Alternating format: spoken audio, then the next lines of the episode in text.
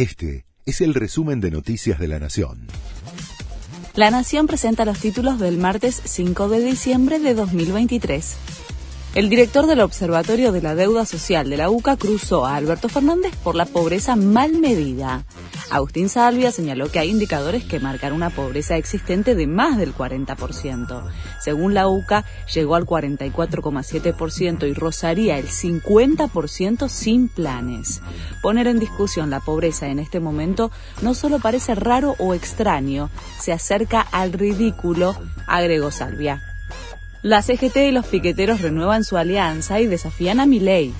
El sindicalismo y los piqueteros peronistas anticiparon que van a salir a la calle a protestar en caso de que se impulsen reformas a la legislación laboral que afecte a los trabajadores.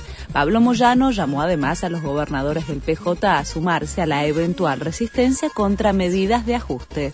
Se conocieron los resultados de las pruebas PISA del año pasado fueron evaluados más de 12.000 estudiantes secundarios de 15 años de casi 500 escuelas públicas y privadas de todo el país. Casi el 73% de los estudiantes secundarios no alcanzan un nivel mínimo en matemática. En lectura, el 54,4% de los alumnos también tiene bajo desempeño. La justicia decidió excarcelar a Leo Fariña en la causa por la cueva de Belgrano. La resolución fue firmada por los jueces del Tribunal de Alzada Roberto Hornos y Carolina Robiglio y revoca el fallo del juez en lo penal económico Pablo Yarádola, a quien devolvió las actuaciones. Sin embargo, seguirá detenido por otras de las causas en su contra.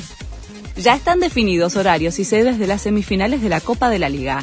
River y Rosario Central van a jugar el sábado a las 22 horas en Córdoba. Platense y Godoy Cruz en Newell's a las 18 horas. El domingo no habrá partidos por la asunción de Milei a la presidencia. Este fue el resumen de Noticias de la Nación.